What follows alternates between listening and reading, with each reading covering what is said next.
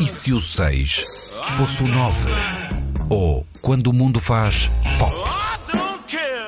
O olhar de Álvaro Costa. Nas manhãs da 3. Há uns anos atrás disse que o meu programa favorito de televisão era o telecomando.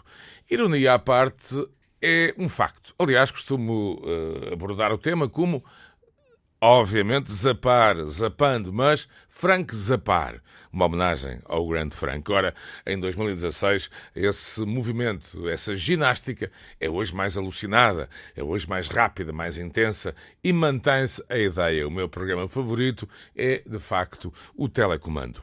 Ora, tudo isto porquê? Porque, de facto, muitas vezes à noite, com ou sem sono, costumo fazer uma espécie de voltinha dos tristes pelos 700 canais que tenho à minha disposição e, de vez em quando, deparo com alguns momentos extraordinários. Este tem a ver com isso e tem a ver com outra coisa. Aqui há uns anos atrás, os mais maduros talvez se recordem, pós 25 de Abril, ora, de repente, a liberdade de comunicação, a, liberdade de expressão e, acima de tudo, o fim da censura.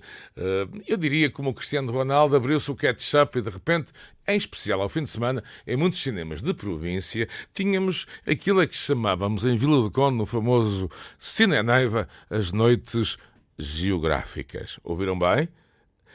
É uma espécie de rima com algo que começa com P.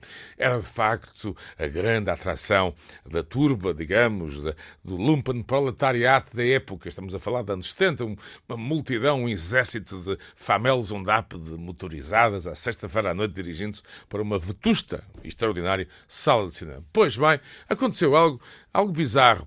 É que o programador uh, terá visto alguns segundos de um filme chamado Wet Dreams, enfim, daquela malta ligada ao Andy Warhol, Paulo D'Alessandro e outros, era basicamente uma tripe de ácido em que, de facto, durante alguns segundos ou minutos, uh, havia uma cena física em grupo, não é? Ora, o programador não viu o resto e programou a coisa como se fosse uma belíssima noite geográfica. Pois bem, eu já sabia, fui, não era grande fã da coisa, mas já sabia que íamos ter filme, íamos ter circo e, de facto, houve com multidão enfurecida numa sexta-feira a ver filmes de Andy Warhol e de tripos de ácido em vez daquilo que estaria mais espera, o tal filme geográfico. Ora, isto tem a ver com o quê? Com um filme que voltei a rever nesse momento de zapa, de zapar por esses canais afora. E recordei-me, evidentemente, o escândalo, alguém disse, o Sr. Arcebispo de Braga, Eurico Dias Nogueira, que aprendeu mais em 10 minutos sobre a vida do que nos seus, então, 68 anos de vida.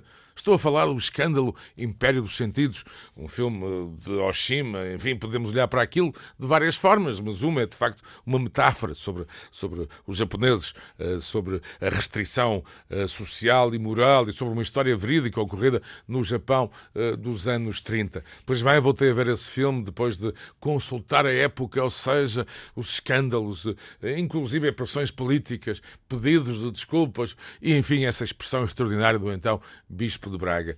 Em 2016, ora lá está, a pop cultura é feita de mudança, não é? Todos os tempos são feitos de mudança, como diria o poeta. Passou numa dessas noites, não direi geográficas, mas eróticas. Algum problema? Nenhum. 2016. É tempo disso mesmo.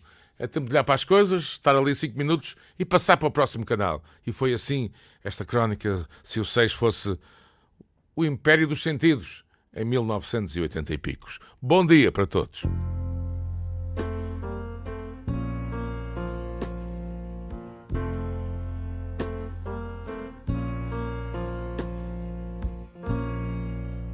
Just a perfect day.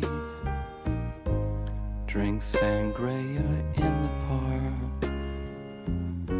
And then later, when it gets dark, we go home.